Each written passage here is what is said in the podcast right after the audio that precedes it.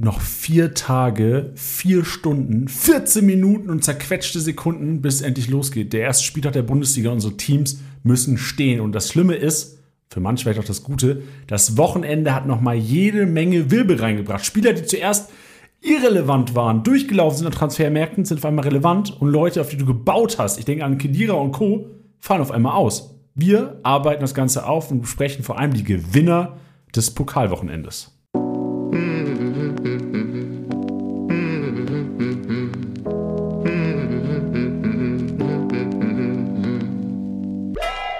Spieltagssieger-Besieger, der Kickbase-Podcast für die erste Fußball-Bundesliga.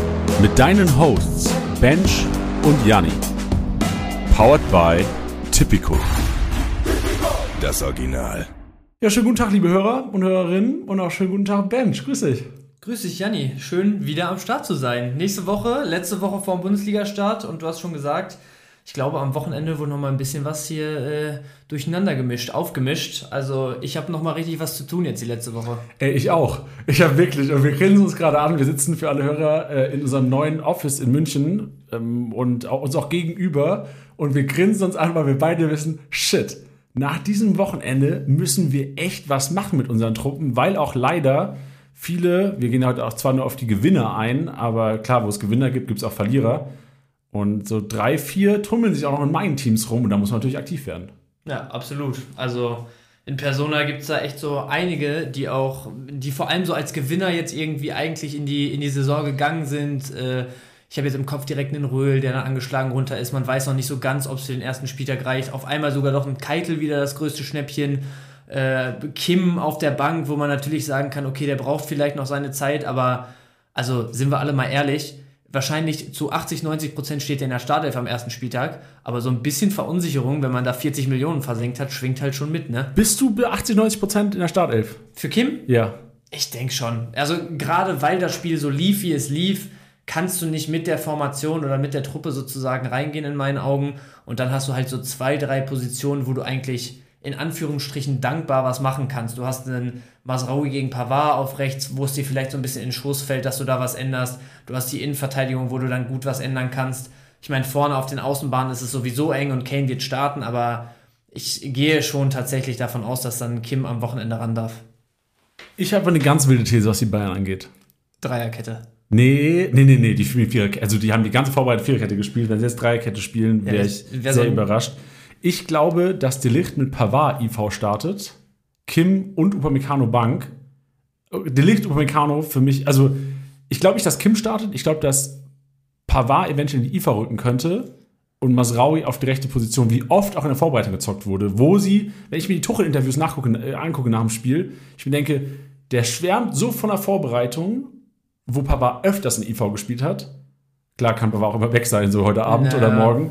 Ähm, aber so gefühlt standen sie stabiler, als Pavard IV gespielt hat. Ja, kann sein. Also habe ich so jetzt gar nicht als, als mögliches Szenario im Kopf gehabt und ich weiß nicht, ich finde es einfach deswegen schwierig, weil du hast jetzt wieder diese Unruhe, das erste United-Angebot da reingeflattert, jetzt direkt wieder natürlich ein bisschen Trubel medial und so.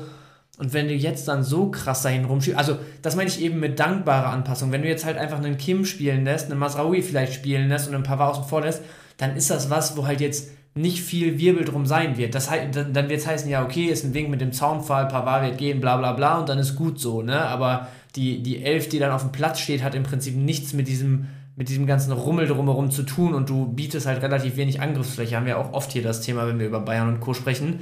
Wenn du halt jetzt anfängst, einen Pavard wieder in die Mitte und dann äh, Kim komplett raus, dann hast du ja, hier Kim als Wunschspieler, wenn es dann nicht äh, glatt läuft, warum hier Bank und warum der wieder, dann hast du die, die Causa Pavard, geht der, bleibt er, lass es gut laufen, dann ist der da wahrscheinlich der stabilste Spieler in der ganzen Viererkette gewesen, aber auf der anderen Seite heißt es dann ja gut, was, wenn er noch weg ist, dann die ganze Bayern-Abwehr irgendwie fällt die in sich zusammen und keine Ahnung was, also ich finde es sehr schwer. Ich, also, natürlich ist es ein Szenario, was irgendwie eintreten kann. Und äh, rein sportlich gesehen finde ich das jetzt auch nicht irgendwie total abwegig.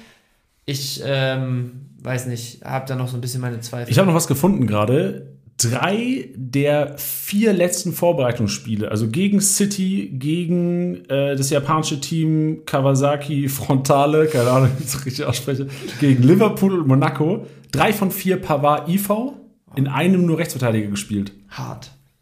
Ja, es ist. Aber klar, die Licht war nicht bei 100%. Ja. Und was mich halt auch so ein bisschen schockiert hat, in Anführungsstrichen, dass Upamecano durchgespielt hat. Hätte ich ja, nicht erwartet. Ja, das hat mich auch krass verunsichert. Aber ich, ich muss sagen, warte mal, ich muss mal einmal kurz in diese Liga reinschauen.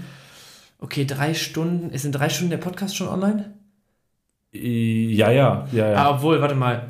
Äh, in der Liga bist du ja mit mir. Egal, ich sag's jetzt einfach und hoffe, dass du da, dass du nichts mehr anpackst, aber ich, ich gebe Kim auch ab, weil so sicher du bin ich Du hast doch Kim schon verkauft gerade. Ach, habe ich schon eben verkauft. Ja, siehst du, so, so durch bin ich heute schon wieder, ey. Ich, ich sehe hier 28 Stunden Zug. Bench verkauft Kim äh, komischerweise, nachdem Harry Kane auf den Markt gekommen ist. Ja, wer weiß. Vielleicht sind ja auch zwei, drei andere auf dem Markt. Ja, ja, ja, Willi Orban in drei Stunden, Digga. Brauchst ja, wir, du, wir, ja kein Geheimnis. Mal. Ja, gut, jetzt habe ich es natürlich auch eben gesagt mit drei Stunden. Ja, also, so alles, ey. ja, gut, oh, aber ja, ganz so sicher bin ich mir dann doch nicht mit meinem Kim Call, deswegen, ich sehe die Wahrscheinlichkeit schon hoch, dass er startet, aber ich meine, das zeigt jetzt. Aber hast wir du verkauft. seit fünf Minuten drüber. genau, richtig. Und ich glaube, wie unsafe es ist. Genau, und die Hörer merken ja auch schon, dass es jede Menge Diskussionen gibt, nicht nur bei den Bayern, weil ja wirklich einige Teams enttäuscht ha haben, siehe Augsburg, andere Auftritte waren nicht souverän genug andere, andere Teams, wo du gedacht hast, oh, die sind vielleicht ein bisschen shaky, Gladbach, klar darfst du, generell, das, damit wollte ich eigentlich den Podcast heute starten, Pokal darfst du niemals überbewerten. Jeder, der jetzt ja, denkt, ja. dass die Bayern schwächeln dieses Jahr, die werden die meisten Kickbase-Punkte bekommen. Ja. Von allen Teams und alle, die jetzt von den Bayern abgehen, das, ich bin überzeugt, das wird ein Fehler sein. Aber passiert das irgendwo in deinen Ligen? Ey, ich sehe eine Office-Liga, Olmo, für wie viel? Ja, 46 Millionen oder sowas? Das war ja auch wieder völlig drüber. Ja, ja, und wo ich halt denke, so Olmo ist der Spieler, der immer ausrastet und dann drei, vier Spieltage nicht performt. Ja, ja. Also, äh, das ist auf jeden Fall krasses Momentum jetzt gewesen, dass da dann natürlich jemand so dick reingeht, aber ich glaube, Johannes war es sogar, oder? Ich gucke gerade nochmal, aber also ich bin mir relativ sicher, dass es über die, über die 40 war. Ähm, also Simmons generell für 36,7 fand ich auch sehr unangemessen. Aber der Kollege, da habe ich auch gesehen, der hat dann, glaube ich, auch noch, also der hat zwei Leipziger irgendwie relativ overpaid Olmo 42,1. Ja, also sehe ich, seh ich auf jeden Fall auch so klar. Also ich, ich finde sogar, was die reine Form angeht, kannst du diesen Supercup auf jeden Fall höher bewerten in seiner Relevanz als die Pokalspiele, weil da halt einfach auch viele gegen unterklassige Gegner sind, gegen Drittligisten. Das sind auch Spiele, die so von der Herangehensweise einfach sich krass von einem in Anführungsstrichen auf Augenhöhe Bundesligaspiel unterscheiden. Deswegen der Supercup hat da schon am meisten Relevanz noch gehabt für mich am Wochenende. Aber ja, du sagst es schon. Natürlich war das ein brutaler Auftritt von Olmo. Ey, ich habe, also Samstagabend, ich konnte es nicht gucken, habe mir dann die Highlights reingezogen. Als Olmo da zum 2-0 war das, glaube ich, diesen Spin ausgepackt hat, das war ja geisteskrank. Wenn es also, Tillys Maschinenraum noch geben würde hier ey, diese wirklich, Woche. Wirklich. Er wäre drin. Wirklich. Also wahrscheinlich hat Johannes auch in dem Moment sein Gebot dann einge, eingegeben. Genau, das ist ja die Gefahr, glaube ich. Ja, also, ja. Weißt genauso wie am Freitag hat ja auch Gladbach gespielt. Wir gehen nachher noch auf alle Teams ein, aber äh, Chavanchara ja, ja. hat ja auch gerüttelt und der ist drei Stunden danach ausgelaufen. Natürlich wird er gnadenlos ja, overpaid. Ja. Und deswegen meine Theorie ist jetzt sogar, mhm. und ist natürlich kacke, dass wir jetzt auch in zwei Ligen zusammen zocken.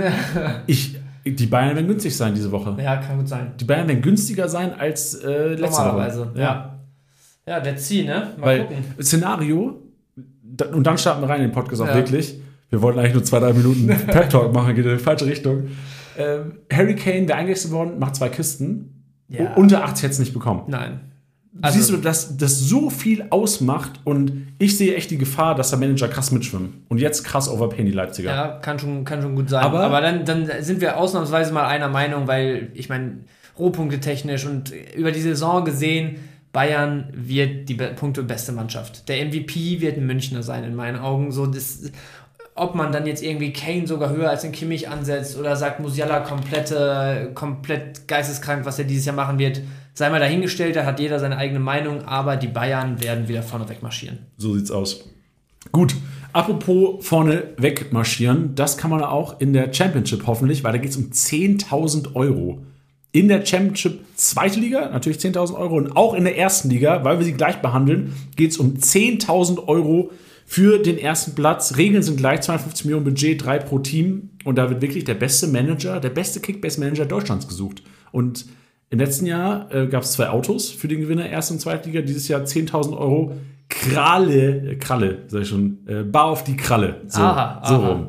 Da wird ja nicht schon ganz wuschig. Ja, also du sagst es schon, 10k für den ersten ist natürlich geisteskrank immer. Wir brauchen nicht drüber reden, dass man dafür natürlich auch krank overperformen muss. Also da musst du schon, es geht darum, dass die fünf punktbesten Spieltage am Ende des Jahres zählen. Das heißt, selbst wenn ihr Spieltag 20 einsteigt und komplette Sahnewochen dann dahin legt, dann könnt ihr auch dann noch die fünf besten Spieltage hinlegen. Aber grundsätzlich natürlich die, die Chance auf den, auf den ersten Platz, äh, ja, mit jedem Spieltag, den ihr mehr zockt, äh, ja, deutlich höher. Ähm, Spieltage, wenn ihr mal zwei, drei verhaut oder so, im Prinzip völlig egal. Wie gesagt, die besten fünf zählen. Ihr habt 250 Millionen Budget, drei Spieler pro Team, einfache Regeln, eigentlich jedes Wochenende. Wenn ihr, also ich, ich weiß gar nicht mal, ob es da so gut ist, dass man halt immer so verkopft rangeht, weil wir sind ja auch zwei, weißt du, du stellst irgendwann, wahrscheinlich hat Janni schon, ich sehe schon hier auf seinem Handyscreen, der hat schon drei, vier Jungs da irgendwie mal reingestellt, dann wird, läuft das so über die Woche, dann passt man Freitag nochmal an, wenn kurzfristige Ausfälle sind oder so, oder man irgendwie eine kleine Eingebung hat. Es gibt andere, die machen das halt Freitagabends, wenn die sich da aufs Sofa hocken für Bundesliga-Abendspielen, machen das in fünf Minuten und legen dann 2000er hin, ne? Also geht's an, wie ihr wollt, aber ich glaube, so 10.000 Kröten für den Gewinner, da kann man schon mal Spaß haben, am, im Live-Matchday so ein bisschen mitzufiebern, was die Championship-Truppe angeht. Ja, und ein wichtiger Add-on noch, dass äh, Montagabend die Marktwerte aktualisiert werden. Das heißt, es ist nicht so wie der Manager-Modus, wo täglich die Marktwerte aktualisiert werden. Montagabends mit der Abrechnung des vorigen Spieltags oder halt heute, jetzt quasi vor Beginn der Championship, ähm, bis vor dem ersten Spieltag werden die Marktwerte eingefroren für eine Woche. Bedeutet, ihr könnt ab heute Abend 22.03 Uhr, 22.04 Uhr aufstellen und Freitagabend loslegen mit dem Run für die 10.000 Euro. Und da es ja in der Championship keine Spieltagsbelohnung mehr gibt, haben wir uns was Geiles einfallen lassen. Die Matchday Challenges gab es schon im letzten Jahr und das wird dieses Jahr so sein, dass 34 Spieltage jeweils ein anderes Thema sein wird, jeweils andere Gewinne sein werden, vor allem äh, andere Hauptpreise. Und zum ersten Spieltag ist es der Saisonstart. 150 Millionen habt ihr da, keine weiteren Restriktionen, könnt theoretisch elf Bochumer aufstellen, wenn ihr wollt. Und könnt da 500 Euro gewinnen an einem Spieltag. Also das ist kurzfristig gedacht, alle da auch rein. Beide Challenges sind jetzt live. Auf Platz 2 gibt es ja den Derby Star Spielball Classic, die ersten zwei Spieltage. Dann der reguläre und auf Platz 3 gibt es auch noch KBFC-Shirts mit Fat Kickbass Represent. Baby, yes. baby. ja, Match Challenge ist, glaube ich, letztes Jahr echt ganz geil angekommen. Ne? Also, wir hatten auch zwischendurch eine Phase, ähm, wo, die dann, wo die dann nicht zu jedem Spieltag live waren, wo echt das Feedback von euch kam, dass ihr richtig Bock drauf habt äh, und wo die, wo die Matchday Challenges dann bleiben würden. Deswegen, ähm, genau, ab sofort wieder am Start, jeden Spieltag andere Preise rein da. Und auch knifflige Sachen. Ich habe ja schon, die Hinrunde habe ich mir schon durchüberlegt hier. Mhm. Da sind Sachen dabei es gibt Challenges, da musst du 3, 4, 500k-Spieler einbauen und halt dann such mal die 500k-Spieler, die momentan punkten. Ja, ja. So, das ist echt tricky. Wir fangen jetzt noch mit 150 Millionen easy an. Aber ich sag euch, wenn ihr da am Ball bleibt, wenn ihr diesen Kampf um 500 Euro, es wird mal eine Playstation geben, mal ein iPhone, mal ein MacBook, werden wir ein paar geile Sachen raushauen für euch. Und da werden wir aber auch wirklich toughere Sachen stellen. Also Championship ist so eher für jedermann. Ja. Die Matchday Challenge, da musst du manchmal echt knifflig sein. Da musst du wissen, dass ein Stenzel startet. Da musst du wissen, dass ein Hasebe ganz gut starten könnte am Wochenende. Da musst du wissen, dass ein Gamboa vielleicht vor dem Patlak steht nach dem Pokalspiel. Solche Sachen sind dann wichtig. Und äh, ich habe es angekündigt jetzt. Drei, vier Namen schon genannt. Gehen wir rein in die Gewinner der Pokalspiele und wir bleiben oder wir starten am besten, da haben wir vorhin schon diskutiert, Bayern Leipzig. Bench. Ja, ich habe, äh, wie gesagt, am Samstag das Spiel nicht sehen können, mir dann nur die Highlights Sonntag Was war deine Entschuldigung? Ich dachte, du wirst so, du, wir kriegen auch ganz viele Nachrichten immer, Bench, du, du coachst uns, wenn es darum geht, um soziales Leben und Kickbase verfolgen, gleichzeitig zu, über, unter zu bekommen. Was war deine Entschuldigung am Samstag? Ich bin froh, dass ich, glaube ich, eine ganz gute Entschuldigung Samstag habe. Ich war nämlich auf einer Hochzeit. Ah. Also das äh, dürfte jeder da draußen hoffentlich durchgehen lassen. Deswegen Sonntag, Vormittag auch natürlich direkt reingeschaut und die Highlights nachgeholt. Wie gewohnt, 0 Uhr nachts natürlich die Highlights auch hochgeladen auf YouTube und dann rein direkt, als ich wach war. Ähm, ja, wir haben eben drüber geredet, man sollte es jetzt, glaube ich, nicht überbewerten. Äh, wir werden euch jetzt hier nicht äh, eine Reihe an Bayern-Spielern als Verlierer des Spiels irgendwie präsentieren oder so. Das war einfach ein Kollektiv. Äh, Kollateralschaden, wenn man so sagen will. Da hat sich keiner irgendwie großartig gezeigt, glaube ich. Ich habe gesehen, so ein Sané hatte ein, zwei Aktionen, wo er natürlich dann irgendwie mal wieder versucht, das, das Heft in die Hand zu nehmen. Ein, zwei andere scheinen es auch nicht schlecht gemacht zu haben. Ich glaube, Masraoui nach Hereinnahme, zumindest so wie das in den Highlights aussah, hat so ein bisschen Impulse gegeben. Aber ich will keinen von denen explizit positiv hervorheben. Ich will auch nicht irgendwie einem da jetzt sonst was äh, in die Schuhe schieben. Zum einen, weil ich es nicht gesehen habe, zum anderen, weil das, wie gesagt, glaube ich, einfach kollektiv nicht gut war von den Münchnern. Auf Leipziger Seite ist aber auch so, ich meine, dass Olmo da dieses Jahr eine große Rolle spielen wird, solange er fit und, und ja, spielbereit ist sozusagen. Das war auch vorher klar. Natürlich ist das jetzt so ein kleiner Hype-Train, der dadurch irgendwie gestartet wurde. Ähm, aber da war jetzt auch keiner. Ich, ich muss sagen, heute habe ich nochmal das äh, oder einen, einen kleinen Interviewausschnitt von Max Eber gelesen, ähm, dass man Raum auf jeden Fall, den wir ja auch in unseren YouTube-Videos Oh, den hast du heute overpaid. Den habe ich ordentlich overpaid Gnadenlos heute. auch. Ähm, dass der auf jeden Fall nochmal, ja, dass dem gut zugesprochen wurde und ihm eine sehr, sehr gute ähm, Vorbereitung attestiert wurde. Aber ansonsten, wie gesagt, nicht überbewerten. Du hast ja noch einen Spieler in der Liste, sehe ich. Willst ja, ich habe mehr, einen Bayern-Spieler und mehrere Leipziger. Ja. Also ich finde, der einzige Gewinner bei den Bayern war Serge Gnabry. Ja. Weil er einer war, der im ersten Durchgang Tell öfters einen aufgelegt hat. Der war wirklich der, die eigentlich einen Assist gespielt hat. Ich fand, die Bayern haben es auch gar nicht so schlecht gemacht. Die haben halt echt Pech gehabt, so mit klar zwei Standards, dann der Elver äh, an sich war das so ein typisches 1-1-Spiel, so gefühlt. Ja, ja. Ähm, aber klar, Olmo individuelle Klasse und du hast halt dann auf Bayern-Seite vorne, auch wenn Tell irgendwann sicherlich die individuelle Klasse haben wird, nicht die individuelle Klasse gehabt auf dem Platz. Ja. Und ich habe keinen Bock auch zu sagen, so mit Kane in der Anfangsformation wäre das irgendwie 3-0 für Bayern ausgegangen.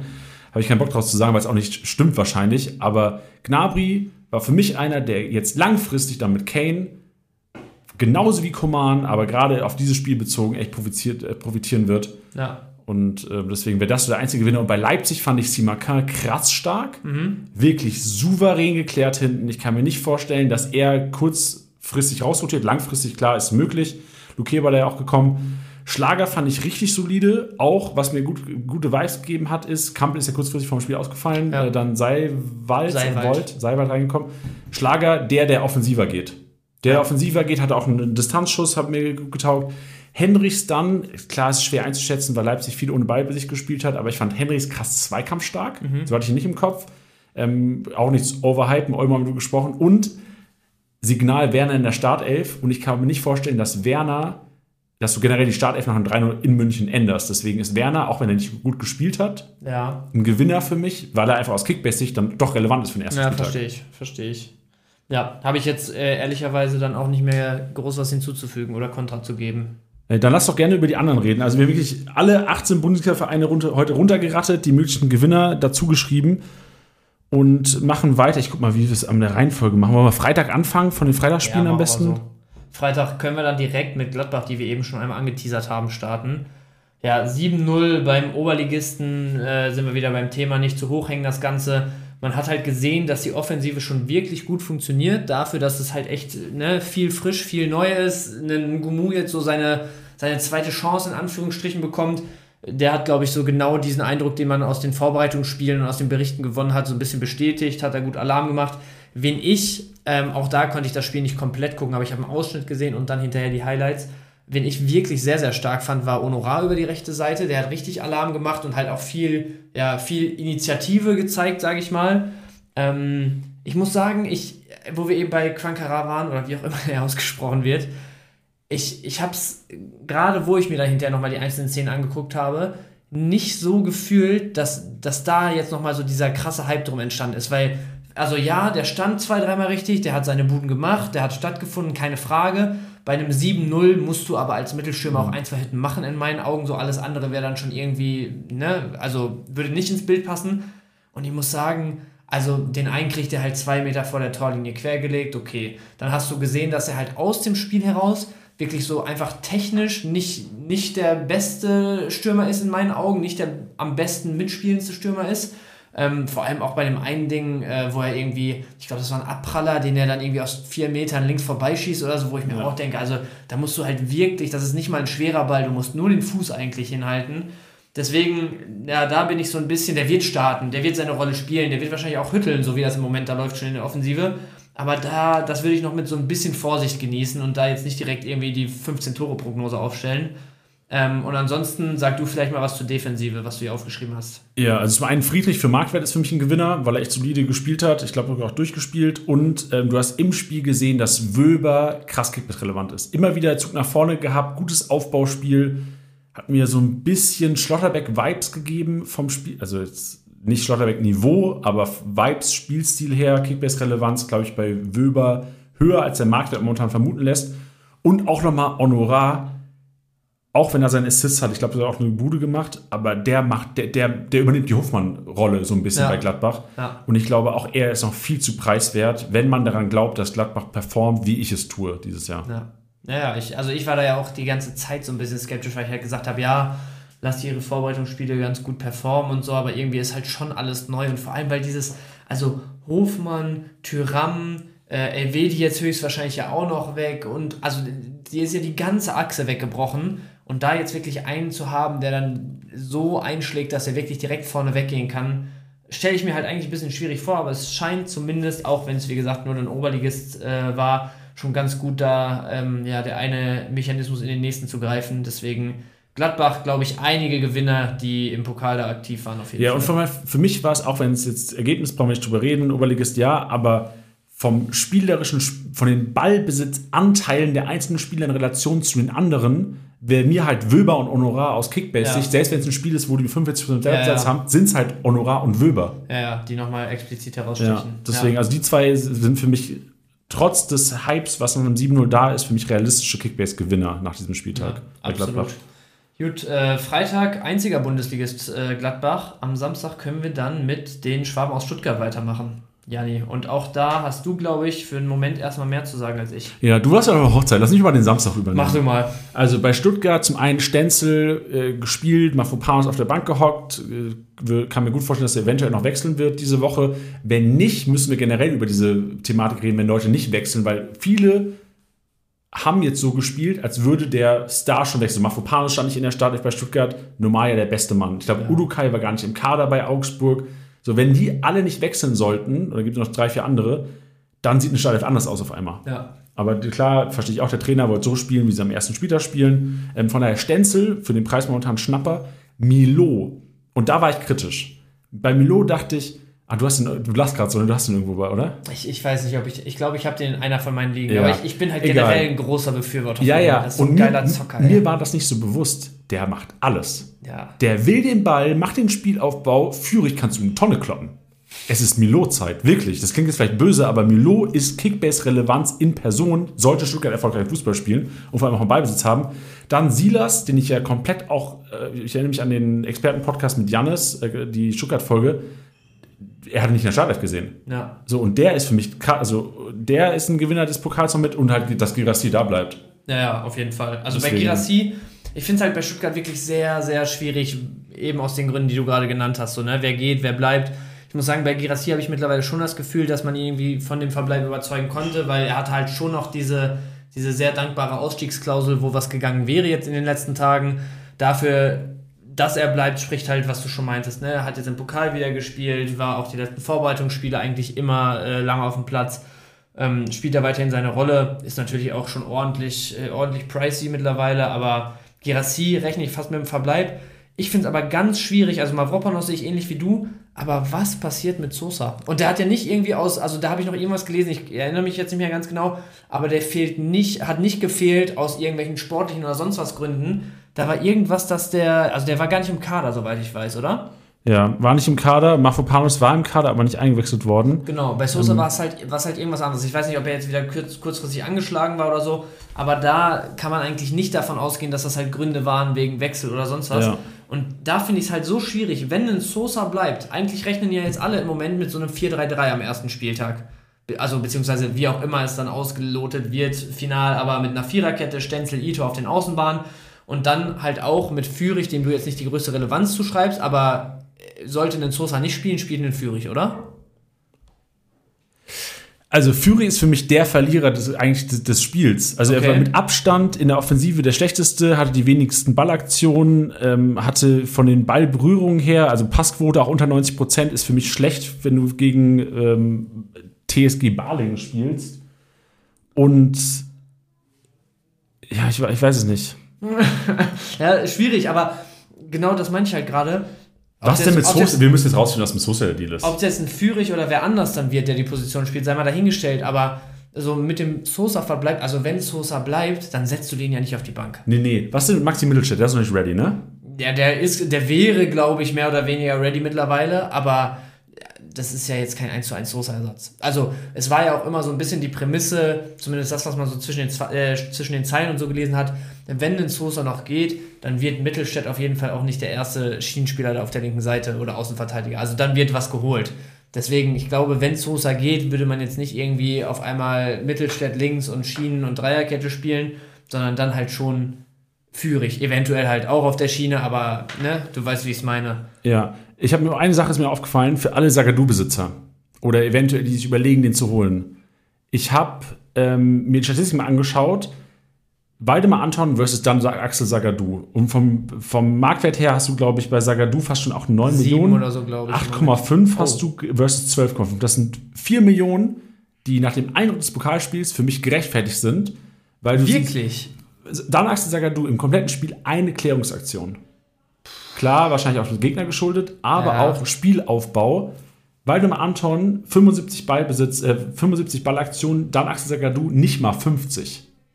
Ja. Bedeutet Aufbauspiel, wo ich eigentlich auch erhofft hätte, dann Axel Sagadu. Anscheinend relativ wenig. Kann aber auch dadurch sein, dass halt Sosa gefehlt hat und die linke Seite deswegen ein bisschen inaktiver war. Ja, kann gut sein. Aber also, ich meine, das Thema hatten wir ja auch schon ein paar Mal. Ich bin eigentlich echt so fest davon überzeugt, wenn Sagadu spielt, dann ist er eigentlich immer so Kickbase-relevant. Natürlich auch immer hier und da. Sosa fehlte gesperrt. Ah, ja, das war's, genau. So. Aber ja, wir können jetzt rumspekulieren hin und her. Die Frage ist halt einfach nur, du hast ein paar Gewinner genannt. Ähm, wir sollten uns bei Fürich vielleicht nicht allzu sicher sein, so wie du das Spiel jetzt irgendwie empfunden hast.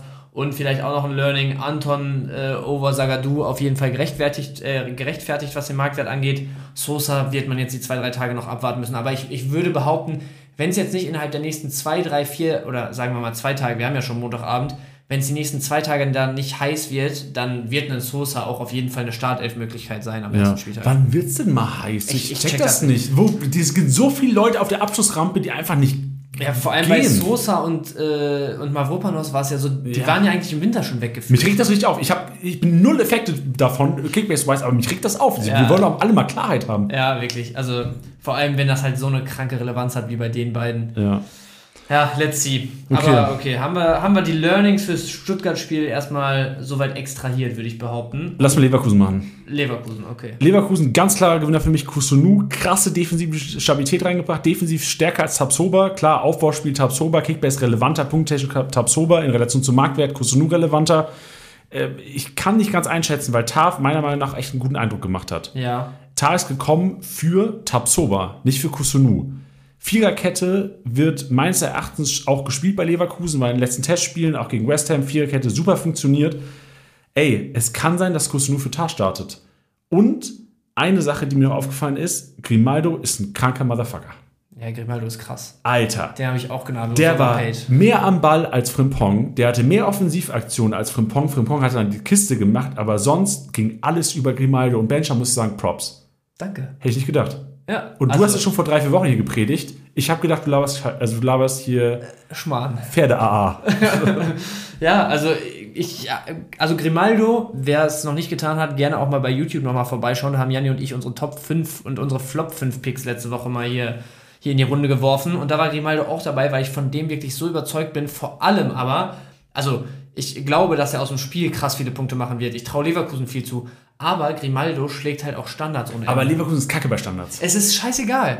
Also, natürlich ist es nicht egal am Ende des Tages, ja. aber lass den in einem Spiel, was die dominieren, lass den, sagen wir mal, 8 bis 10 Standards schlagen, Ecken, Halbfeld, Freischüsse. Und wenn das nur zwei Torabschlüsse sind, Torschussvorlage, Flanke, bla, letztes Drittel, sonst was, das sind halt einfach das sind mindestens 20 bis 40 Punkte pro Spiel, die der dadurch macht. So. Ja. Und deswegen, also gerade wenn man den Vergleich mit Frimpong und dem Marktwert zieht, dann ist also Grimaldo für mich zu günstig. Auch ja. wenn es sich hart anhört bei dem Marktwert. Ist richtig. Und äh, ja, Kusunu, also ich meine, die Frage, ob Drei- oder Viererkette, ich habe ehrlich gesagt da nicht so die sehr einschlägige ich Meinung. Ich sag 95% Viererkette. Okay, ja, dann, dann nehmen wir das so mit ich habe halt sowieso irgendwie den Eindruck aus, aus der ganzen Vorbereitung, das bestätigt sich jetzt auch im Pokal, dass Kusunoda echt irgendwie, ja, weiß ich nicht, also der wird jetzt nicht Innenverteidiger Nummer 1, aber für den Moment äh, scheint er ein ganz schönes Stein im Brett zu haben dabei Alonso. Und, und vor allem, sorry, wenn ich unterbreche, ich wollte nur sagen, es, Atli fehlt ja die nächsten ja, ja. drei Spieltage noch. Ja.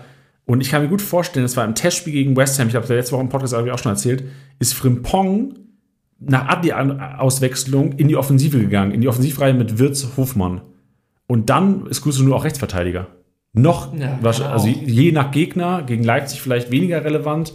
Ähm, ja, da spielst du eher lieber IV, glaube ich, was die Klärungsaktion angeht. Aber ich glaube, und da äh, einmal, ich überlege gerade, ob ich es ob so sagen sollte, aber einmal Props auf jeden Fall an die Jungs von, von Calcio rüber, weil die haben das nämlich auch nochmal so ein bisschen auseinandergedröselt in ihrem Podcast und auch gesagt, die haben das Gefühl, so was die Vorbereitungsspiele, was die Spielanlage und so anging, dass Alonso im letzten Spiel natürlich eine, äh, in der letzten Saison eine brutale Umschaltmannschaft da natürlich schon vorgefunden hat und das auch sehr, sehr gut irgendwie genutzt und, und weiter äh, perfektioniert hat.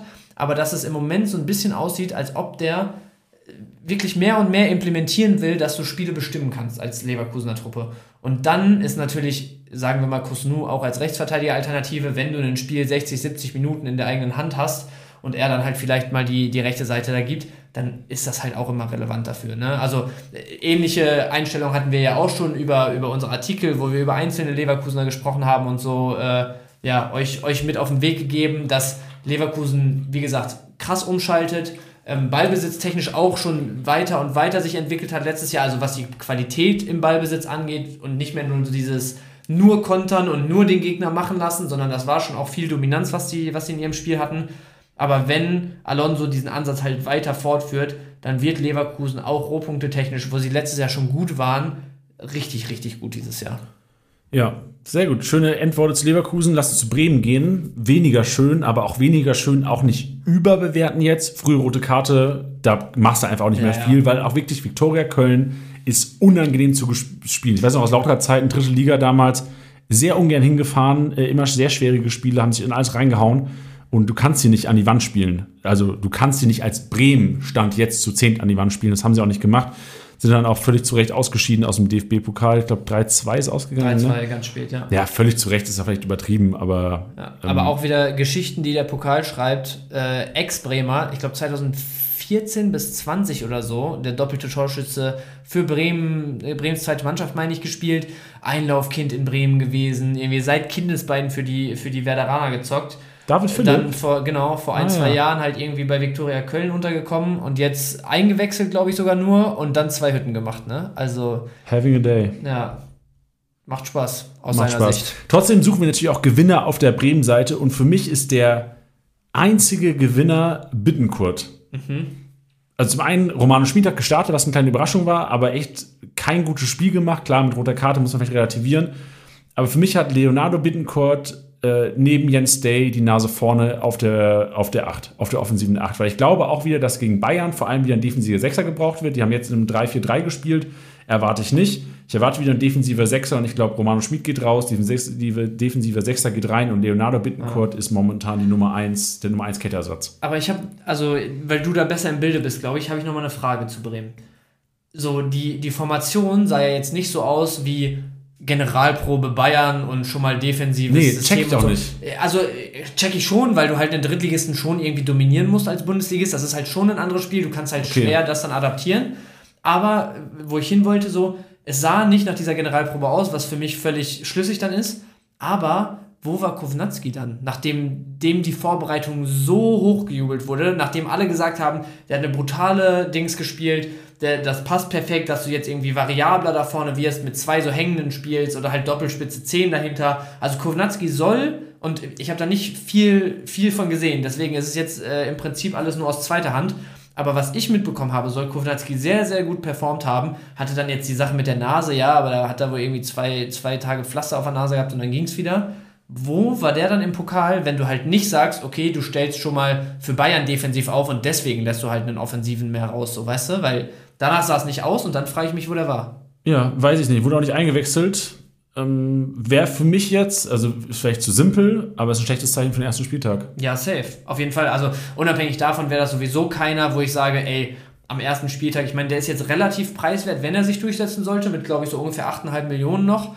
Aber für den ersten Spieltag Bayern ist das halt trotzdem nichts. so, gegen Bayern kannst du die Defensive spielen lassen von Werder, kannst du natürlich Pavlenka reinpacken kannst du vielleicht noch so ein Duxch über Standards mal irgendwie hoffen, dass da was durchrutscht. Ja, aber selbst aber Duxch, wenn der einen Assist macht, macht der 80 Punkte. Ja, ja, äh, so, aber das, das wäre noch die einzige offensive Hoffnung, aber auch so Bittencode und Co. Das kann jetzt natürlich mittelfristig dann ein Win sein, wenn man den jetzt frühzeitig auf dem Schirm hat und der ein Gewinner am Wochenende war. Aber für Bayern, also wenn ihr nicht dazu gezwungen seid, ab Mittelfeld aufwärts nichts mehr eigentlich an Bremen aufstellen aus meiner Sicht. Borussia Dortmund.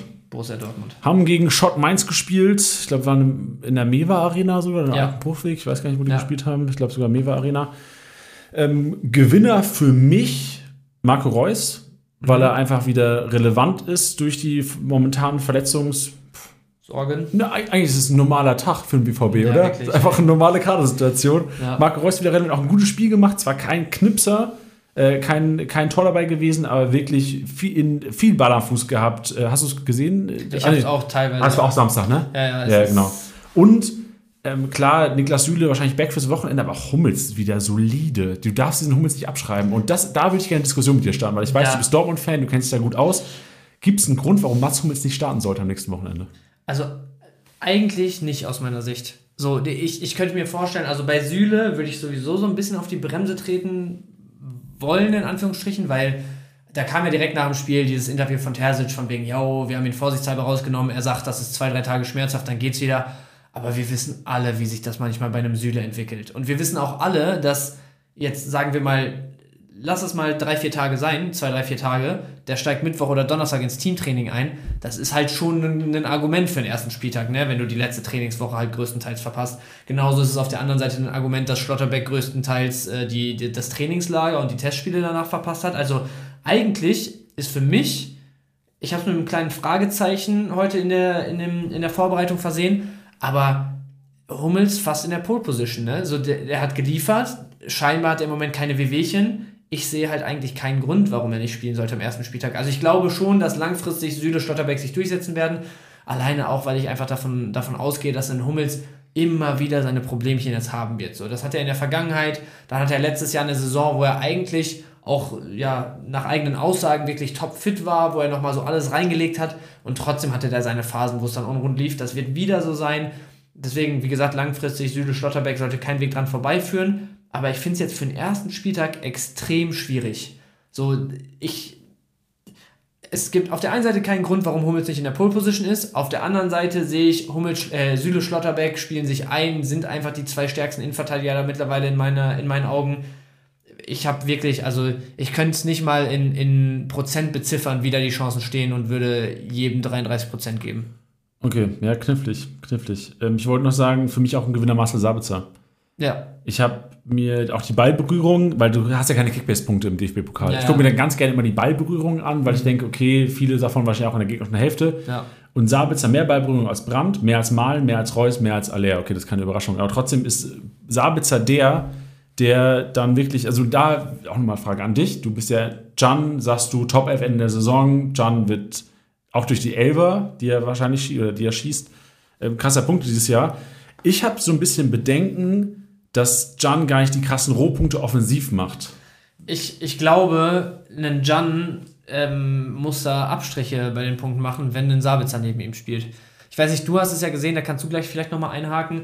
Ich bin der Meinung, wenn statt einem Sabitzer ein Matcher starten würde, der halt vor allem seine Qualitäten in diesen Final Third Pässen hat, äh, irgendwie gerne mal einen tiefen Ball mit Risiko spielt, wo dann auch nicht jeder ankommt, aber so, ne, die Qualitäten halt eher bei, bei dem finalen Pass im letzten Drittel hat, weiter vorne hat und, und mit Ball am Fuß und im, im Tempo halt vielleicht auch hat gegenüber einem Jan, wo Jan dann ganz klar der Aufbauspieler ist, ganz klar der Ballverteiler ist für mich, ist es mit einem Sabitzer neben sich halt, wie du schon meintest, eher so der Fall, dass, dass Sabitzer ähnlich gerne das Spiel aufbaut, dass er ähnlich gerne viele Ballkontakte hat und sich, sich die Dinge auch holt. Ähm, deswegen da nochmal die Frage an dich ich habe gelesen, dass es wohl so war, dass in dem Pokalspiel Sabitzer halt auch echt relativ tief und mehr oder weniger neben Jan gespielt hat. Nee, also es war schon so, dass, ich habe auch Realtakt gerade nochmal geguckt, okay. Jan war der drittdefensivste Spieler, ausgenommen Torhüter auf dem Platz. Das heißt, Jan war defensiver als Benze Baini, defensiver als Riason in der realtaktischen Aufstellung. Dann ist er und, wahrscheinlich oft in die Dreierkette so reingekippt, ne? Zwischen nee, würde ich, würd ich noch nicht mal sagen. Also Hummels, Hummels hat die 15, ne? Ja. ja. Hummels sehr zentral gespielt. Okay. Ähm, Und nee, ich würde nicht sagen, dass sie viel in der Dreierkette gespielt okay, haben tatsächlich. Okay. Und Sabitzer wirklich offensiver als Benze bei ihnen, offensiver als Riason. Quasi an, an realtaktisch an Reus Popo. Okay. Ja, okay. Gut, dann, dann habe ich da äh, Aber Humbug gelesen. Es war Shot Mainz. Ja, ja, natürlich.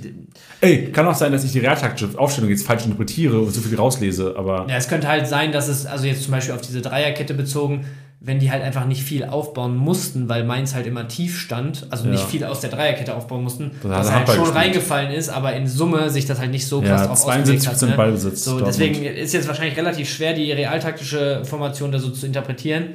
Ähm, aber ja, ist, also im, im Prinzip Main Takeaway wäre für mich halt, wenn Sabitzer statt Matcher auf dem Platz steht oder statt Reus oder so, dann wird Jan Punkte einbüßen auf jeden Fall. Ähm, wenn dann wirklich mal einen Brand die Acht gibt neben Jan, äh, einen Reus, einen Matcher, wie auch immer es sich dann am Ende ausgeht.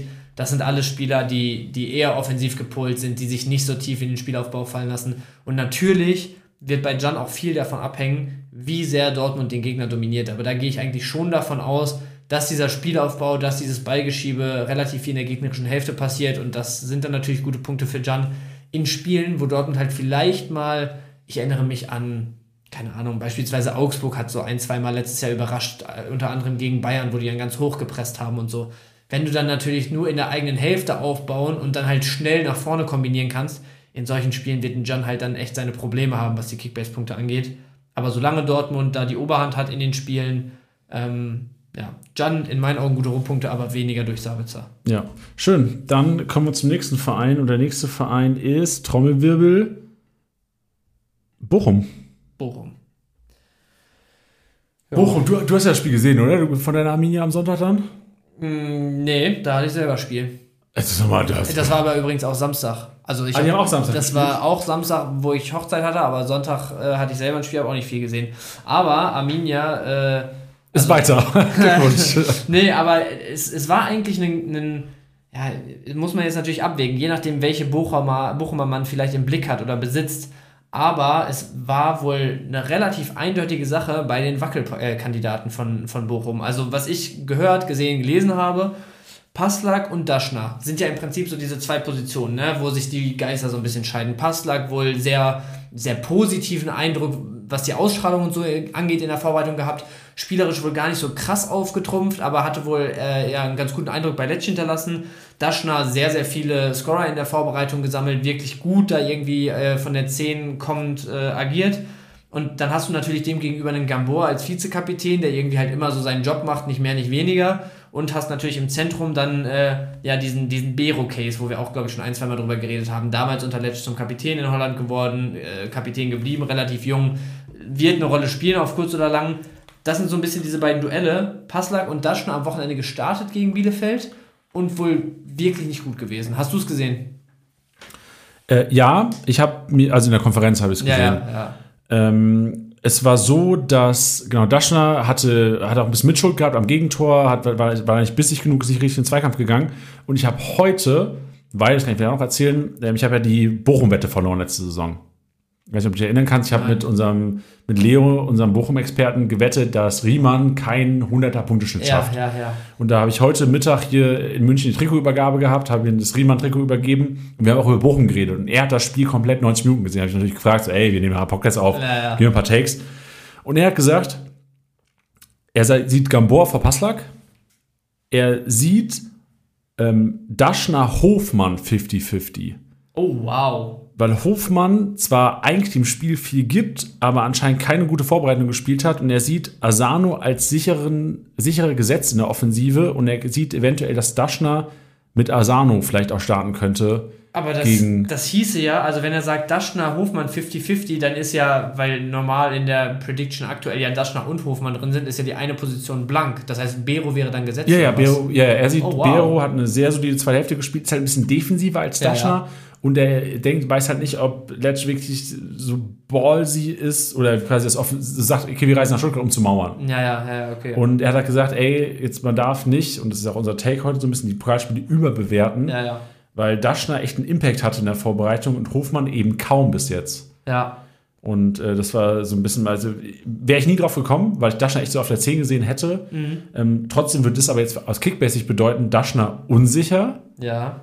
Passlack unsicher, aber halt auch Hofmann unsicher. Ja, krass. Wenn man, wenn man Leo natürlich traut, also aber der ist tief, tief drin, seit drei Jahren als unser Bochum-Experte. Ich wäre da relativ confident, ja.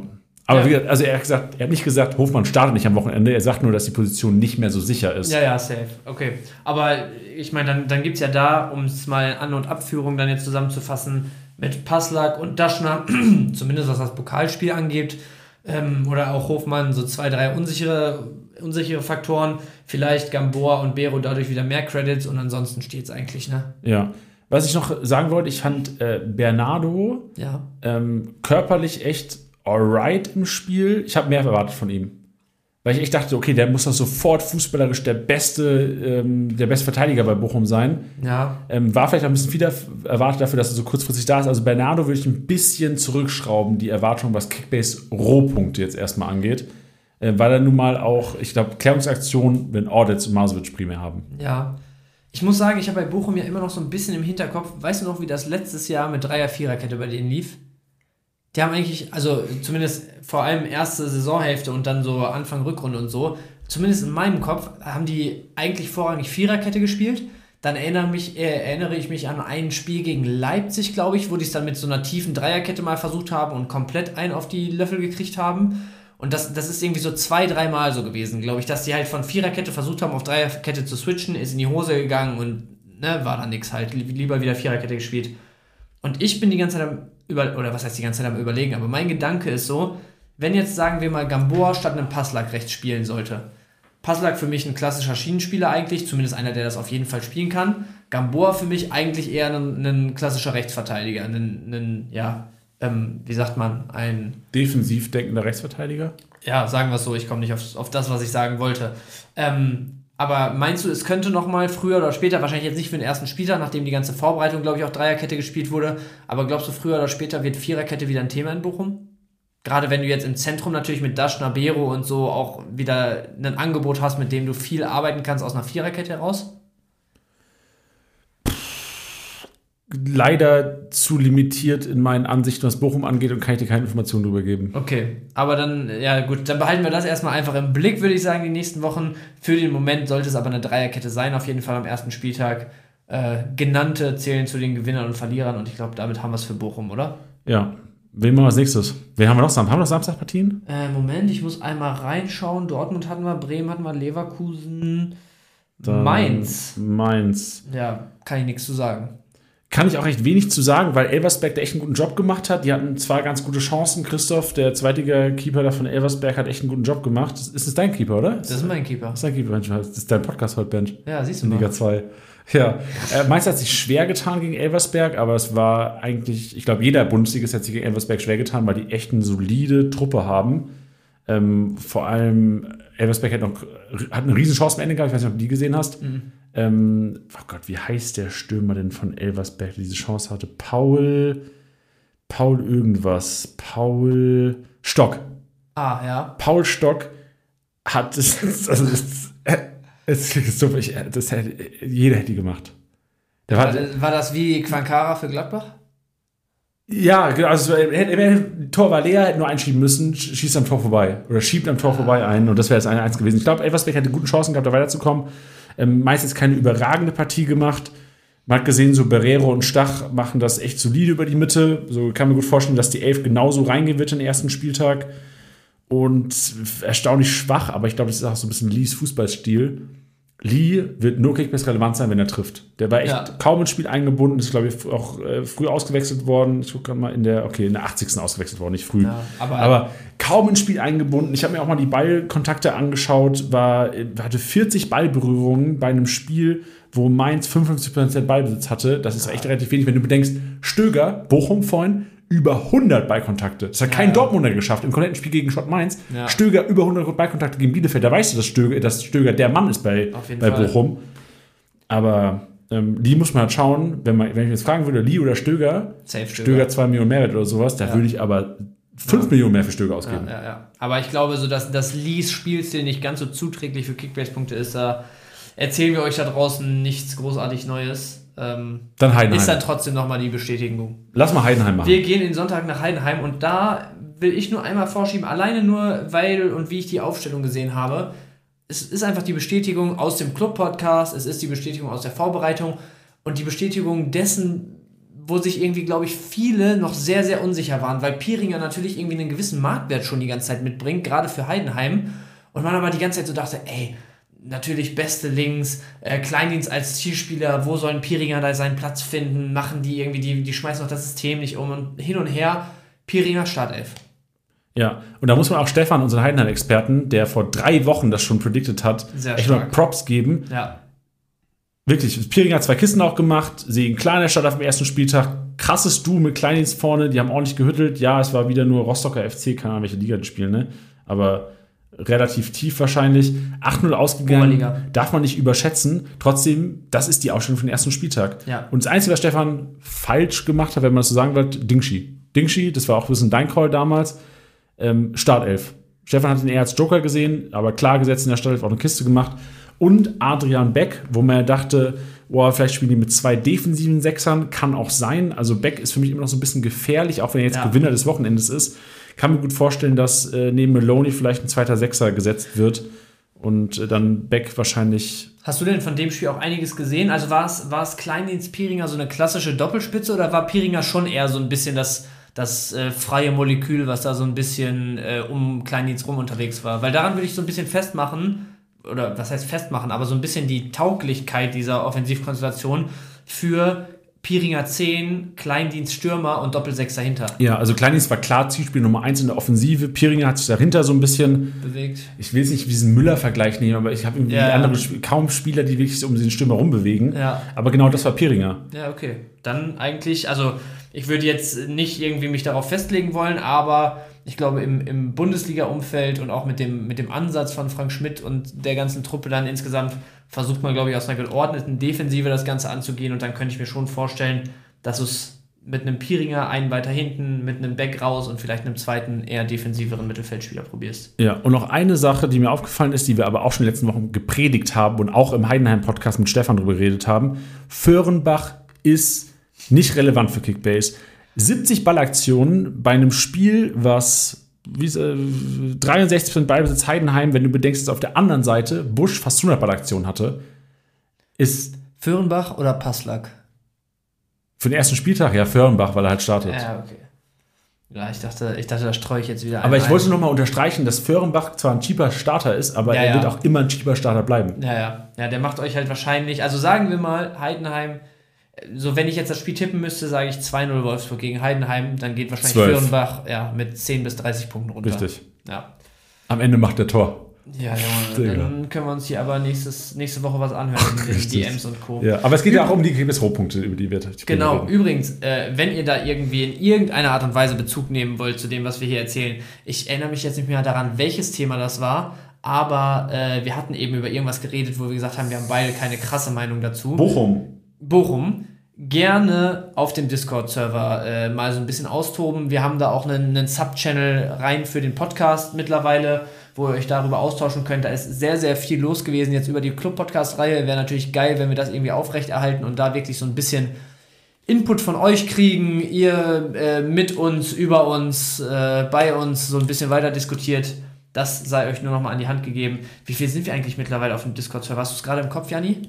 Hab's nicht im Kopf. Bin genauso gut vorbereitet wie auf Bochum, was eine Diskussion angeht. Ja, aber es sind auf jeden Fall, also mit einige tausend lüge ich euch auf jeden Fall nicht an. Und das ist dann ein sehr breites Feld. Macht draus, was ihr wollt. Wir machen weiter. Und zwar bei Wolfsburg, würde ich sagen.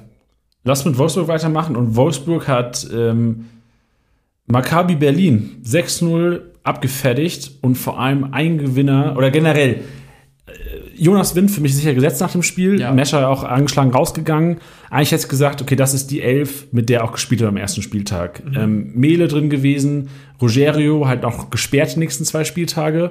Da muss man gucken, können wir auch gleich mal drüber reden, wie wahrscheinlich die, Spiel die Startelf im ersten Spieltag aussieht, weil Baku, der auch angekommen ist, Kiste gemacht, wird da trotzdem wahrscheinlich noch eine Rolle spielen. Trotzdem Gewinner für mich zum einen Thiago Thomas, nach Einwechslung bester Mann auf dem Platz gewesen, wird sehr, sehr wahrscheinlich starten wirklich äh, Assists, krasse Steckpässe, krasse Kisten gemacht. Eiskalt vor der Kiste hatte eine Chance, wo er so ein bisschen ausgerutscht ist, wo er theoretisch sogar noch eine Kiste mehr machen hätte Und können. Ganz kurz, sorry, wenn ich reingehe, für ja. wen siehst du den dann vorne? Ja, Mescher, wenn er nicht ready wird. Und dann Doppelspitze oder ihn über außen. Weil, also du hast ja eigentlich, also Czerny ist ja auf jeden Fall Startelf-Kandidat. Wimmer ist Startelf-Kandidat, Wind siehst du gesetzt und Thomas wäre dann der vierte. Siehst du dann Doppelspitze und links, rechts, außen oder wie siehst du genau, das? Genau, Wind und Mescher haben Doppelspitze gespielt, oder? Ja, ja, ich meine nur, weil ja, genau. die meisten ja einen 4-3-3 auch klassisch bei Wolfsburg sehen, so seit letzter Saison. Aber dann, Aber dann eher für mich. Doppelspitze. Ja, wieso hat denn Wimmer eigentlich nicht gestartet?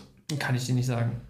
Ja, Wimmer sich eigentlich als Gesetz, Kaminski sich rausrutscht, Czerny sich auch als Gesetz, hat auch ein gutes Spiel gemacht. Da wird es nämlich dann schon eng. Ja, und du hast auch die Überraschung gehabt, dass Arnold nicht gestartet hat. Und für alle Arnold-Besitzer keine Sorge, Arnold startet safe. Aber. Arnold, was willst du sagen? Arnold startet safe, ja, 100%. Ja, glaube ich auch. Aber das war, also am Wochenende, ich habe die Aufstellung gesehen und dachte mir so, ja, okay, Arnold, auch jemand so, weißt du, wo man, wo man eher mal vorsichtig ist, statt irgendwas zu riskieren, weißt du, wenn der, wenn der was Muskuläres hat oder whatever, oder wo du vielleicht auch mal in einem Pokalspiel sagst, ey, da könnte es gut auf die Sticken geben, so, da lassen wir ihn erstmal draußen.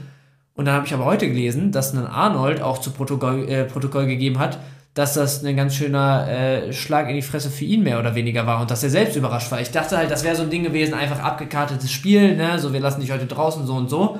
Da hat er aber selber wohl auch nicht viel von gewusst, deswegen hat mich dann schon ein bisschen überrascht. Natürlich denke ich auch, erster Spieltag äh, wird, er, wird er gesetzt sein.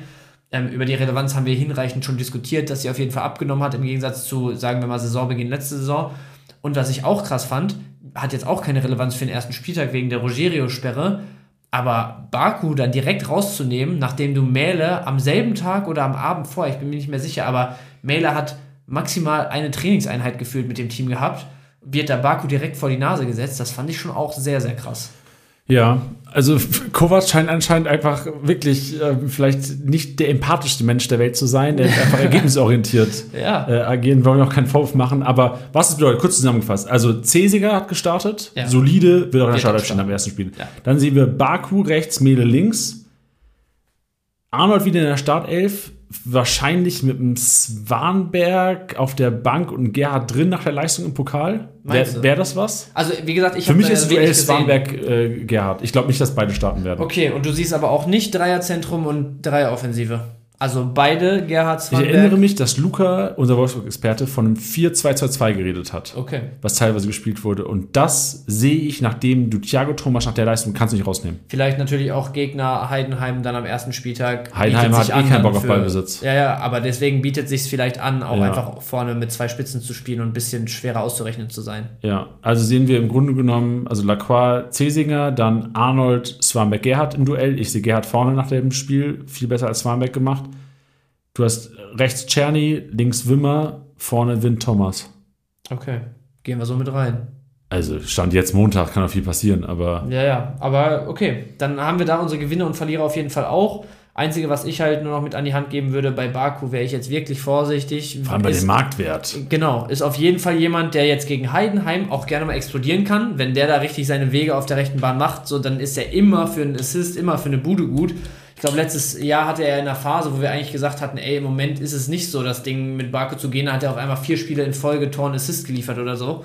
Ähm, also der kann schon richtig, richtig durchdrehen, wenn es dann mal gut läuft. Trotzdem, allein wegen der Pokalaufstellung würde ich sagen, sobald Rogerio wieder spielberechtigt ist, ich meine, der ist zwei Spiele gesperrt, ne? Eins oder zwei? Zwei noch. Zwei Spiele gesperrt. Danach dürfte es äh, sehr, sehr eng werden für Baku. Und der wir, muss wechseln wir hatten letztens eigentlich. zum Beispiel auch über Fischer gesprochen.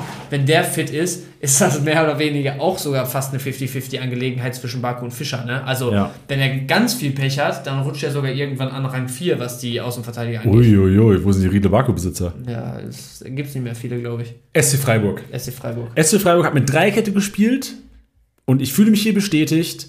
Ich antizipiere auch in den ersten drei Saisonspielen, wo sie gegen Dreierkette spielen. Ich glaube, Hoffenheim, Stuttgart ist der Gegner noch, irgendjemand noch. Äh, Union, glaube ich, sogar auch. Moment. Ich weiß gar nicht. Äh, nee, Hoffenheim, Bremen, Stuttgart. Ja, bei alle drei mit Dreikette. Ich glaube, alle drei Spiele wird Christian Streich mit Dreikette gewinnen. Großer Gewinner da. Kilian Sedilla. Großer Gewinner auch. Weil er das wirklich stark gemacht hat, Roland Salai. Und ich sehe. Vor Dorn? Ja, nee, eigentlich nicht, ne? Eigentlich nicht. Wie kriegst du Salai, Dorn, Ja, also Boah. theoretisch können, also sowohl Salai als auch Grifo als auch Doan können halt so eine Zehner- oder verkappte ja. Stürmerrolle spielen. Ne? Also das können die alle mehr oder weniger, ist aber von allen nicht die Paradedisziplin in meinen Augen. Boah, ist tricky. Und Höhler hast halt auch noch, ne? Ja, genau. Und Höhler wird starten. Gregovic wird starten, Höhler wird starten, Grifo wird starten, ähm, Eggestein wird starten. Dann haben wir Position X, müssen wir auch drüber reden. Über Keitel Röhl. Jo. Ähm, aber Sedi hat das gut gemacht und für einen, der mir krass gut gefallen hat, und das ist jetzt kacke, weil du denkst sofort, ich habe mir meinen eigenen Spieler, Philipp Lienhardt. Okay. Philipp Lienhardt bei Dreierkette als linker IV hat mir krass getaugt. Der ist mit nach vorne gegangen, hat Flanken geschlagen und hat einen ganz anderen Zug drin gehabt als in der Viererkette. Ja. Und ich finde, Philipp Lienhardt finde ich einen richtig langweiligen Kickbase-Spieler eigentlich. Eigentlich ja. Das ist für mich einer, der 80 Punkte bis 90 macht. Aber gerade in diesen halben Halbpositionen in der Dreierkette kommt es halt so krass, finde ich, auf den Gegner an, weil wenn du Spiele dominierst, kannst du von diesen Halbpositionen aus, was du gerade meintest, du kommst zu vielen Halbfeldflanken, zumindest in viel, viele Situationen, wo du die schlagen kannst. Du kommst in Situationen, wo du mal einen Ball treibst, anspielst und hinterhergehst, weil du halt noch die zwei Innenverteidiger hast und der Gegner tief steht. Du kommst in viele Aktionen, wo du im letzten Drittel unterwegs bist. Wenn du diese Dreierkette aber spielst und das Spiel 50-50 ist oder der Gegner vielleicht dich sogar dominiert, dann ist diese Halbposition eine, du klärst nicht jeden Ball wie der zentrale Innenverteidiger. Du bist nicht so in den Spielaufbau eingebunden, dass du irgendwie viele Punkte dadurch machst, weil wahrscheinlich stehen deine Schienen auch relativ tief. Du spielst sie oft noch in der eigenen Hälfte oder vielleicht gerade so gegnerische Hälfte an, machst nicht viele Wege mit nach vorne. Da hängst du im Prinzip auf diesen Halbpositionen so ein bisschen in der Luft, finde ich, wenn das 50-50-Spiele sind oder das Gewicht sogar ja, auf, auf des Gegners Seite kippt. Deswegen diese Halbposition eine der ja, am meisten von, von den Spielanteilen abhängigen Positionen in meinen Augen. Aber du hast es eben gesagt, also erste drei Spiele, alle drei Dreierkette. Hoffenheim was, wo man abwarten muss, wo wir aber schon ein bisschen was sehen dieses Jahr. Bremen was, wo man abwarten muss, was eine komplette Wundertüte ist, komplett nach hinten losgehen kann oder auf einmal funktioniert es wieder. Stuttgart eine komplette Wundertüte, wer geht noch, wer bleibt. Wenn die alle drei jetzt nicht besonders gut reinkommen und Freiburg da wirklich sechs, sieben Punkte aus den ersten drei Spielen holt, kann natürlich Lienhardt, wenn die die ganze Zeit Dreierkette spielen, jemand sein, der da kurz mal mit 110er Schnitt durchmarschiert, ne? Hey, vor allem was mit Kübler auch, sehe ich gerade. Kübler hat auch nicht gestartet. Eigentlich musstest du, eigentlich musst du mit einem Sechser spielen, Eggestein. Du spielst Dreierkette, Sidia, Ginter, Lienhardt, links Günther, rechts äh, Kübler. Mhm. Oder Salai. Oder Salai. Da ist wahrscheinlich eher das Duell Kübler oder Salai fürs Wochenende. Könnte sein. Wie offensiv oder defensiv willst du es machen? Ja. Mensch, Freiburg ist, ist, ist, tricky. Eigentlich ist bei Freiburg immer so boah, 9 bis 10 Positionen fix. Aber jetzt ja. mit Dreierkette, vor allem diese offensive Dreierkette mit Doan Salah über die, über die Schiene, was auch gut funktioniert hat jetzt. Ja. Schwierige Angelegenheit. Ich glaube, da, da kommen wir jetzt aber auch auf keinen Nenner, dass wir euch sagen, ey, die sehen wir so 80-prozentig oder ja. so die Startelf. Ach, Eine Sache, ja. ganz, ganz kurz noch. Sag. Eine Sache, wo ich mir eigentlich relativ sicher gewesen wäre bei den Wackelkandidaten, ähm, wo man jetzt aber, ich glaube, einfach nur abwarten kann, da können wir jetzt auch nichts zu sagen. Röhl.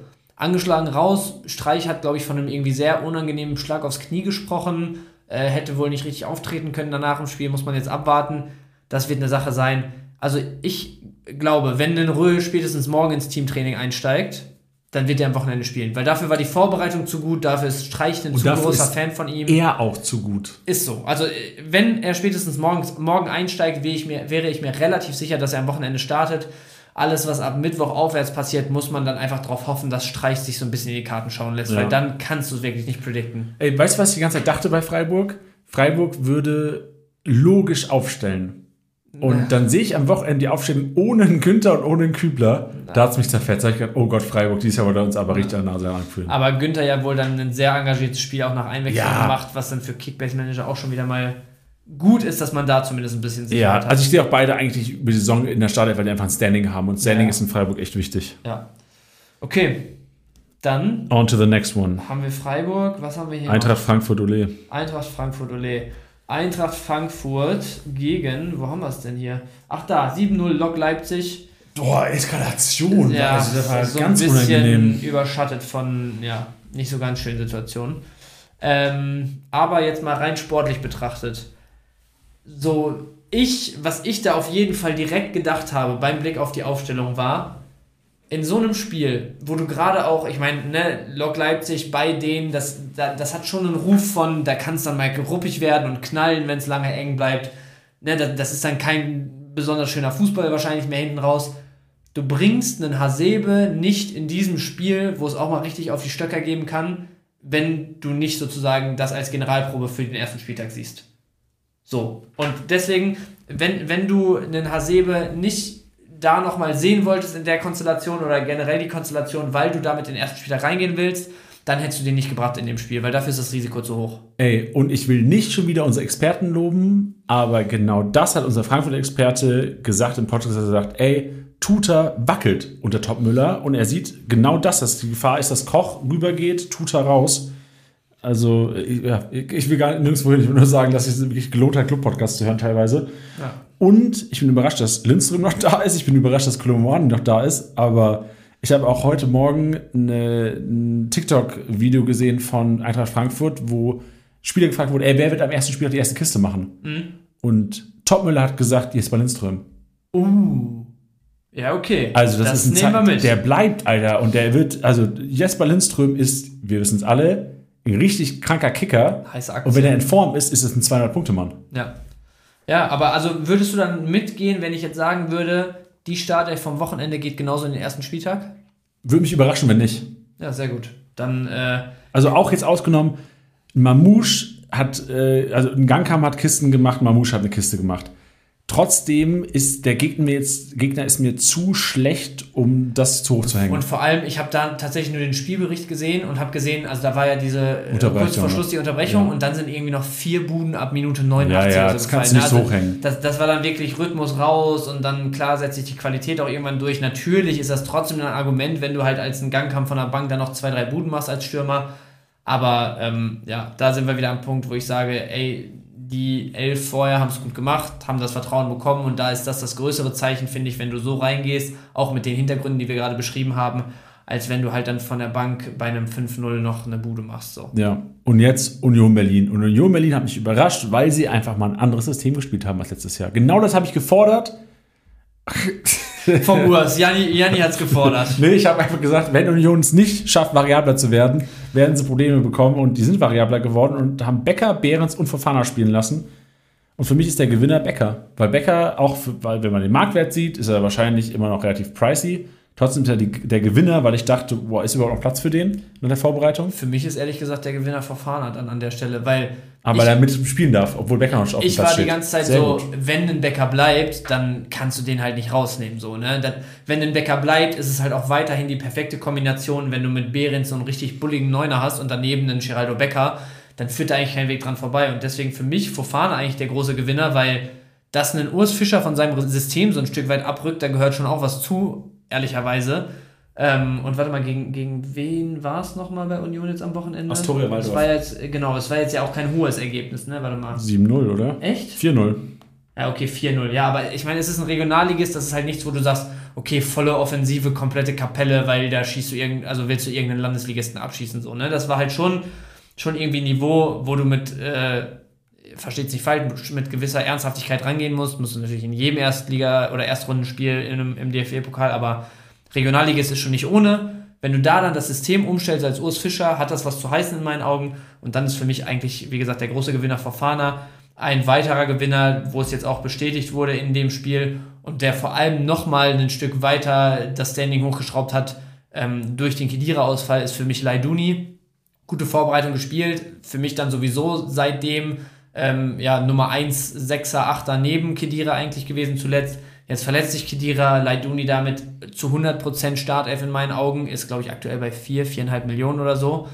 Ähm, ja, und ansonsten, ich meine, Dreierkette war so zu erwarten, Russeljan, Joranovic war auch so zu erwarten. Kral halt jetzt auf jeden Fall in erster Reihe durch die, durch die Kedira-Verletzung. Und Rest hat man so erwartet, oder?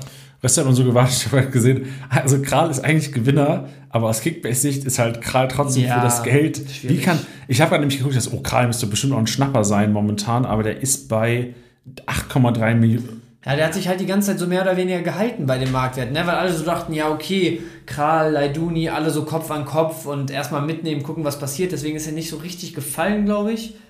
Ja, ist jetzt sowas, also, wenn ihr 10 Millionen über habt am ersten Spieltag und ihr könnt ihn für Marktwert schießen und habt dann die Option Kral oder Gamboa, dann würde ich halt schon vielleicht mit Kral gehen, aber wie du schon richtig sagst, Janni, also das ist kein Spieler, für den ich jetzt 10 Millionen ausgeben würde gerade. Yes, genau. Und äh, heute Abend spielen noch, also wir haben jetzt, wir sind relativ spät dran, auch heute 17.24 Uhr, Aufstellungen Darmstadt und Hoffenheim sind schon raus. Ich sehe jetzt schon mal, Verlierer wäre für mich Salai, bei Hoffenheim nicht in der Startelf, Just war oh. nicht in der Startelf, Bebu nicht in der Startelf.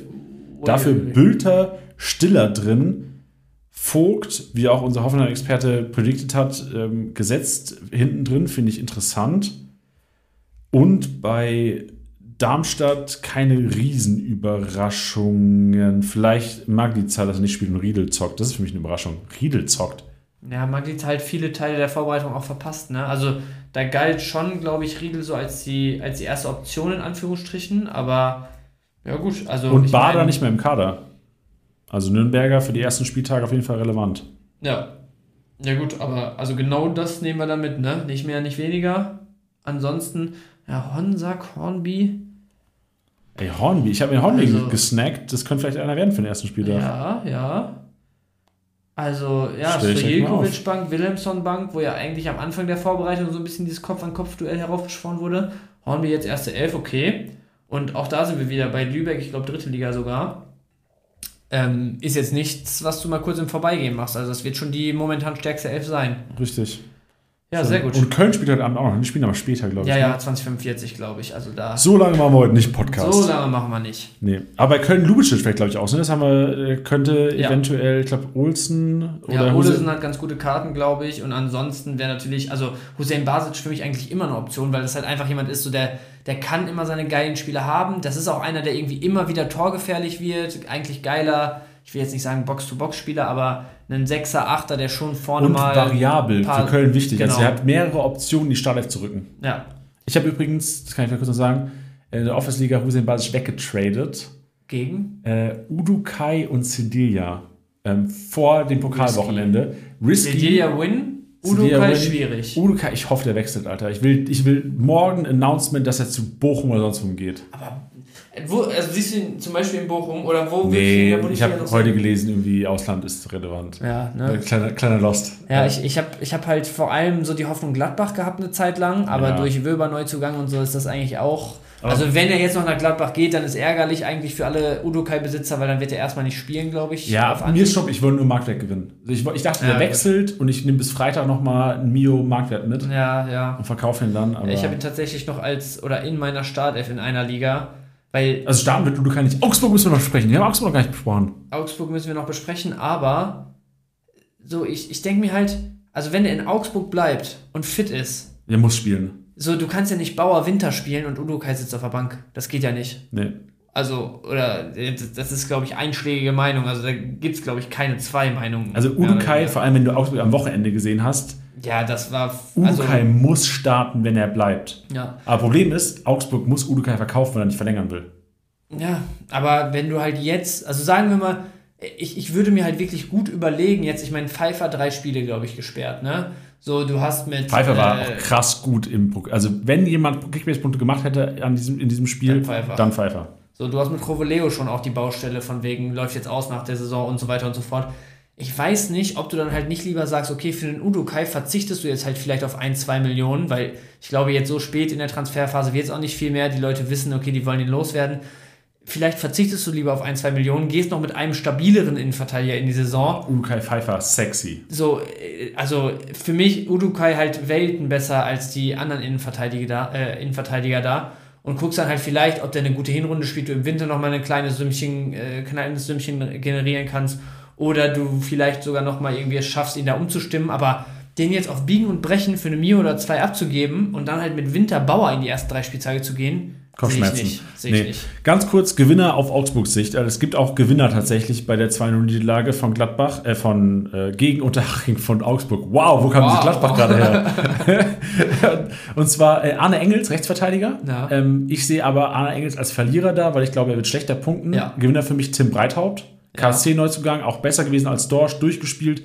Ruben Vargas, viel aktivere Seite gewesen, die rechte Seite, mit Arne Engels als links, Meier, Colina. Colina für Marktwert, ja, in Ordnung, aber ah, das ist vielleicht zu negativ jetzt. Doch, ich muss sagen, grottig gespielt. Also wenn ihr ihn aufstellt, dann nur, weil er Lückenfüller ist und ganz gute Chancen hat zu starten. Aber Petersen ist doch da eigentlich erste Wahl, oder? Genau, ja, wollte ich sagen. Ja, okay. Petersen reingekommen, ähm, auch keine überragende Partie gemacht. Ähm, von daher beide schlecht. Ja. Pick your poison, so äh, Enrico Maaßen.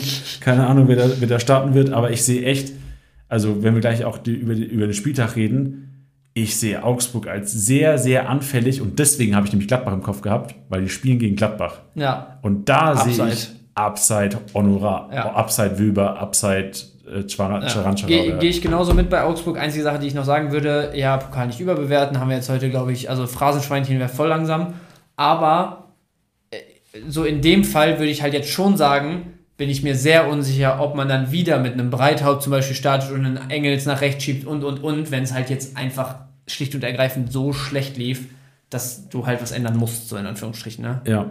Gut, dann gehen wir ganz kurz mal über Spieltag drüber und wir brauchen nicht, also ganz kurz, Freitagabend Bremen, Bayern, wir gehen komplett auf Bayern, viel Ballbesitz, viele Punkte, es werden Tore für die Bayern fallen, ich sehe wenig Chancen, dass Bremen da was hoch, auch wenn es Flutlicht, Flutlicht in Bremen ist in der momentanen Form. Ja, sehe ich genauso. Mach du mal gerne den Spieltag und ich hake nochmal ein dann hinterher, wo ich es vielleicht anders sehe. Ja, Stuttgart-Bochum, Bochum für mich auch ein bisschen shaky, Stuttgart da als Favorit, Einzige Variante wäre, wenn Mafropanos und Sosa nicht in der Startelf, also wenn beide bleiben bis zum Wochenende, sehe ich beide in der Startelf, auch wenn Mafropanos, glaube ich, noch keine körperliche Wehwehchen hat, nicht mehr 100% ist, Sosa safe in der Startelf. Und wenn Mafropanos annähernd ready für die Startelf ist und er nicht irgendwie die Woche drauf sofort wechseln sollte, stehen die beiden in der Startelf Stuttgart mit einer klaren Upside und da gibt es echt ein Milo, ein Girassi, ein Sosa, auch in der Challenge, Championship oder auch in der Match Challenge Saisonstart würde ich Stuttgart aufzaubern.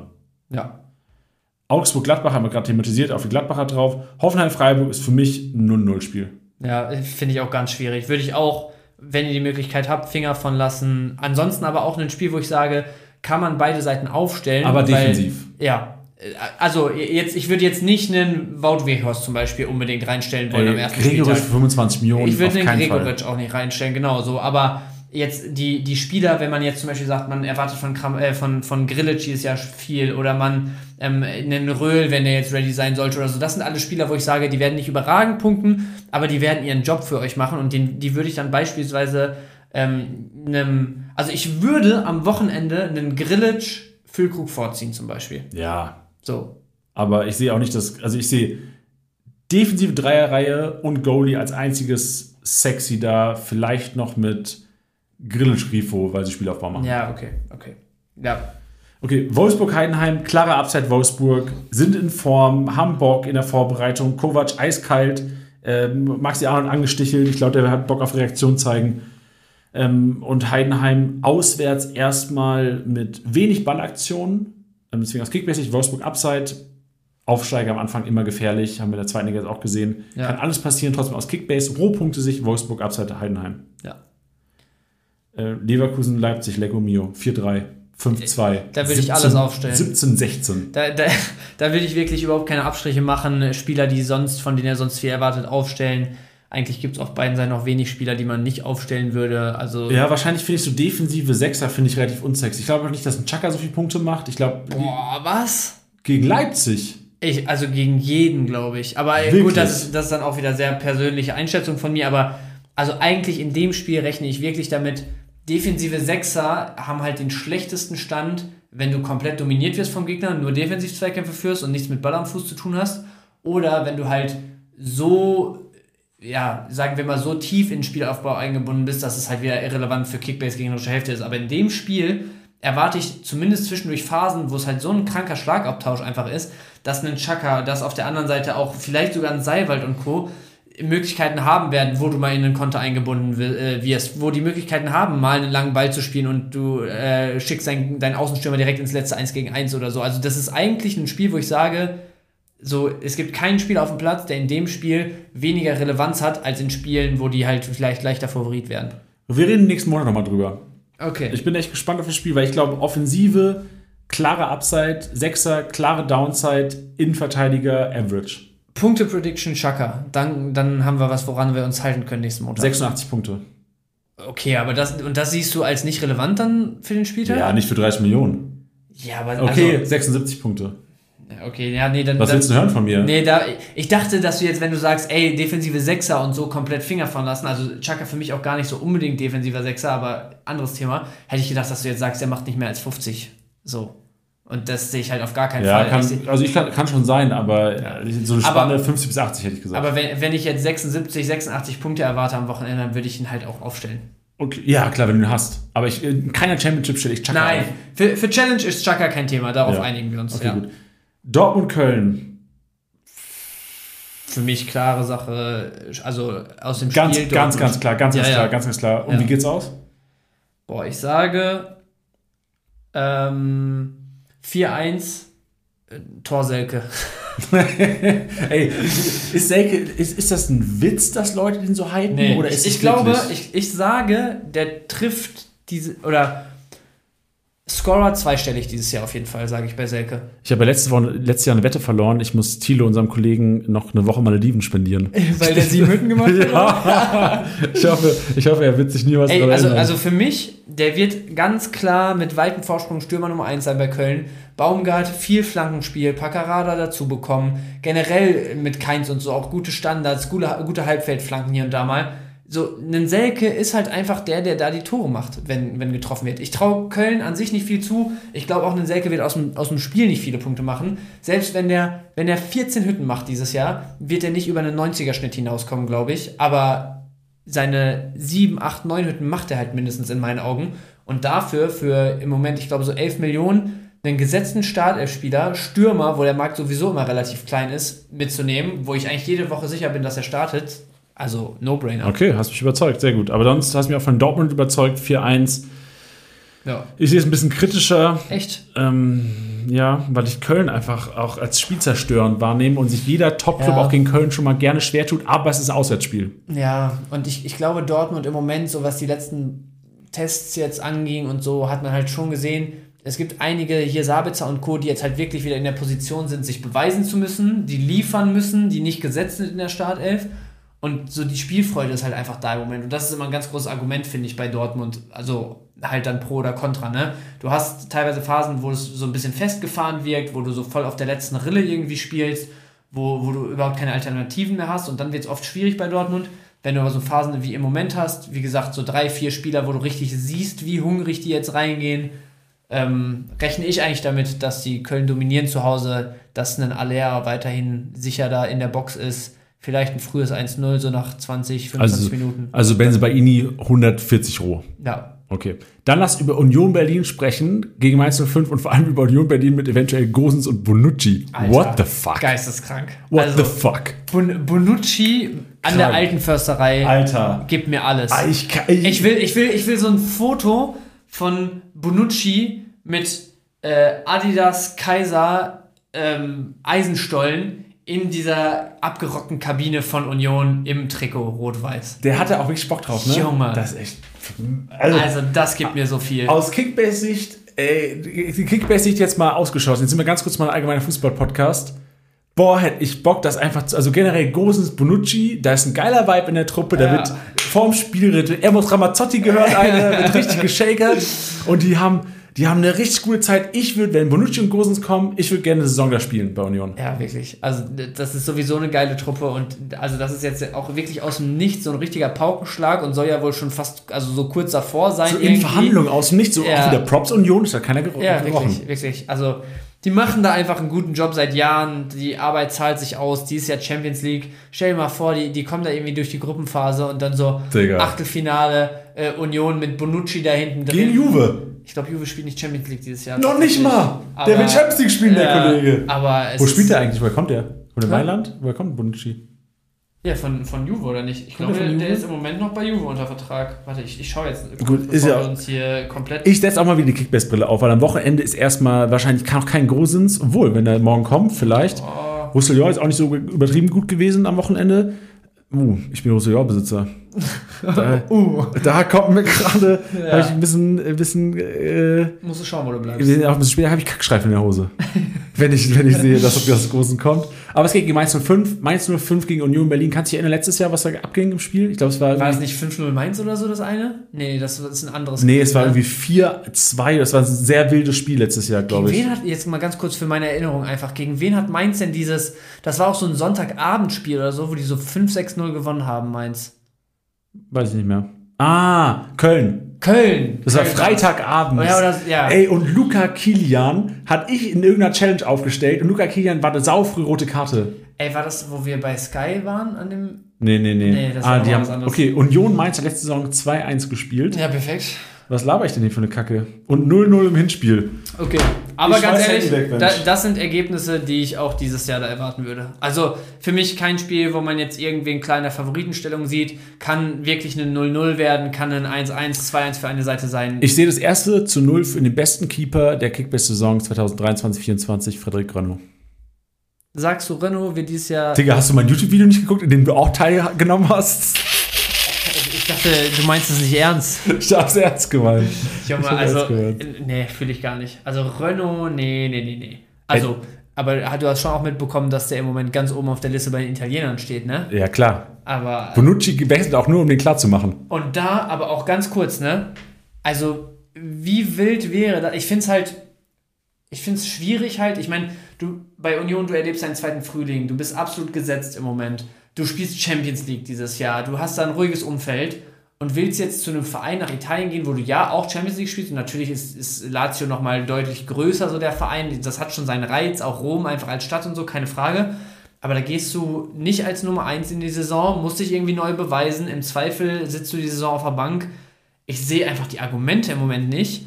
Aber wenn er unbedingt gehen will, bin ich sehr, sehr gespannt, was da noch passiert in Berlin, weil also stell dir mal vor, du gehst dann auf einmal mit Spolo als Nummer 1 in der Champions League. Machst Saison. du nicht, machst du nicht. Kannst du nicht. Geht nicht. Also es wäre irgendwie, es wäre Union-like, wenn Schwolo dann auf einmal eine solide Saison spielt, so. Aber, 20 Millionen Keeper am Ende der Saison. Aber, aber das, das geht ja eigentlich nee. nicht so. Und dann, ich kann mir nicht vorstellen, dass Renault geht. Und dann habe ich aber im Moment auch niemanden im Kopf, wo ich sage, das macht Sinn oder nee, das Keeper ist sind sau. Also, Keep, also ich oh, sehe keinen im Moment. Und ich habe auch keinen Zweitliga-Keeper im Kopf, der abgegradet werden könnte zur ersten Liga. Nee. Nee, wirklich nicht. Ja. Oder so Zweitliga-Keeper sind, äh, ich sehe keinen, der den Sprung in die erste Liga schaffen könnte. Äh, boah, da müsste ich jetzt überlegen, aber Schalke nein, Hertha nein.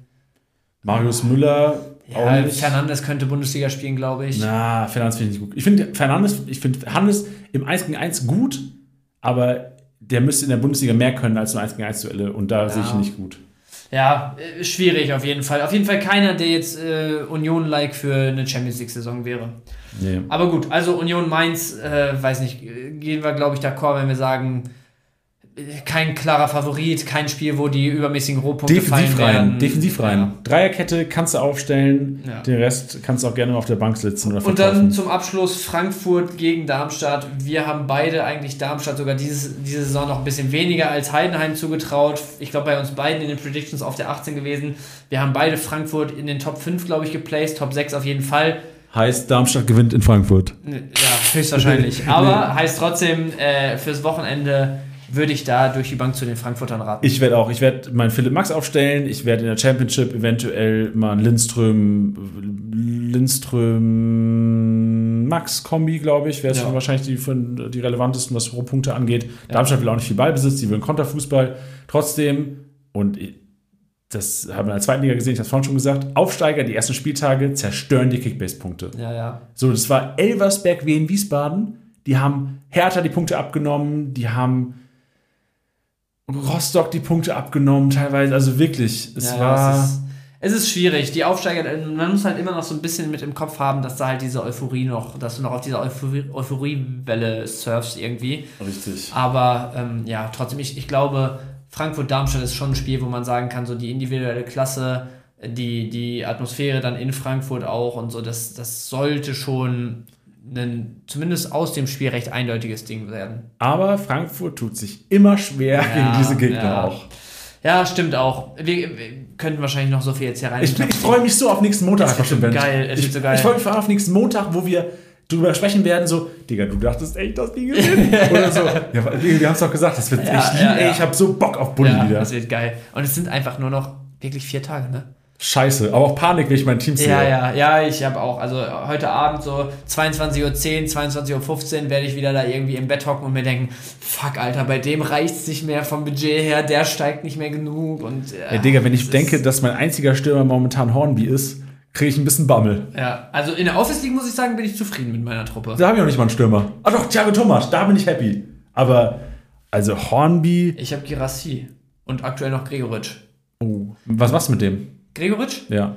Also, wenn du willst. Dann nee, nee, nee. Ich frage also, nee, nee. ich, ich frag einfach nur so aus, aus Hörersicht, so was ist es. Also, Gregoritsch, wenn ich. Wenn ist er dir zu teuer für einen Freiburg? Ja, ja okay. Wenn ich eine Alternative finde für in der ähnlichen Preisregion, wo ich sage, da hätte ich Bock drauf, dann gebe ich Gregoritsch ab. Okay, jetzt muss mal gucken. Ich habe mein. Also, ich muss umplanen. Roussillon wird noch gehen. Ich bin halt auch Skelly-Besitzer und Skelly ist für mich eine riesen Kickwurst. Ja. Skelly ist der Föhrenbach von Gladbach. ja, und vor allem war ja zwischendurch noch so ein bisschen dieses Ding, okay, Skelly vielleicht Dreierkette und hier und da. Sah jetzt im Pokal und halt auch nicht Benno Schmitz stelle ich auch nicht auf gegen Dortmund. Was hast du denn für einen Kader da? Ja, ich habe also ich habe Brooks, Simaka, Tabsoba. Das ist super. Das genau, bin ich auch krass happy mit, ja. aber ich habe hab halt auch einen Komano und einen Gnabry im Mittelfeld, die ich unbedingt stellen will. Die du beide halten kannst?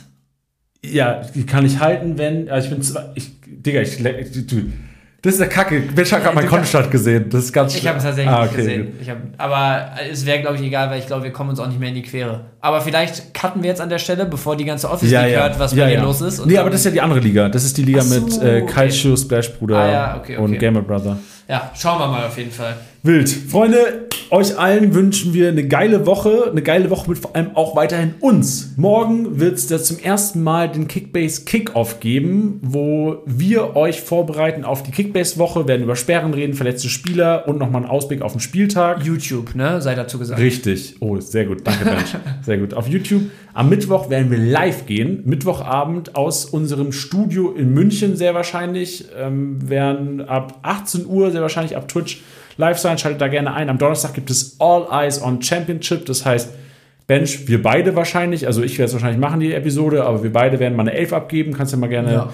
deine Elf reinschicken fürs Wochenende. Wen wir tatsächlich in der Championship in den Spieltag schicken und am Freitag die beliebte, die begehrte. Und auf die freue ich mich am meisten. Ja, Kickbase-Pressekonferenz vorm ersten Spieltag, weil die, also die letzten Jahre war der erste Spieltag immer der geilste, die Pressekonferenz, ja, weil safe. du bist, dein Kopf ist am Arsch, Alter. Ja, ja, wirklich. Du weißt nicht, was kommt am Wochenende. Du, gehst, du bist eigentlich aus der Pressekonferenz raus und fertig für den Abend. So, du kannst eigentlich gar nicht mehr richtig das erste. Und die, dann spielt Bremen Bayern. Ja, Junge, es ist. Und dann kommt noch die so Flüssignahrung aus dem Kühlschrank. Ich hab so Bock, ich hab so Bock, Janni. Also, ihr werdet alle eine sehr, sehr intensive Woche da draußen haben, weil sich halt schon dieses ganze Start-F-Karussell nochmal gedreht hat am Wochenende. Es wird sich weiter drehen über die Woche. Ihr werdet euren Spaß, aber auch eure Kopfschmerzen haben. Und dann wünschen wir euch natürlich, dass ihr unsere Stimmen diese Woche nochmal hört und wir euch dann nochmal viel Erfolg wünschen können. Falls dem nicht so ist, jetzt schon mal viel Erfolg fürs Wochenende und dann spätestens bis nächsten Montag. Das war's mal wieder mit Spieltagsliga Besieger, der Kickbase Podcast. Wenn es euch gefallen hat, bewertet den Podcast gerne auf Spotify, Apple Podcasts und Co.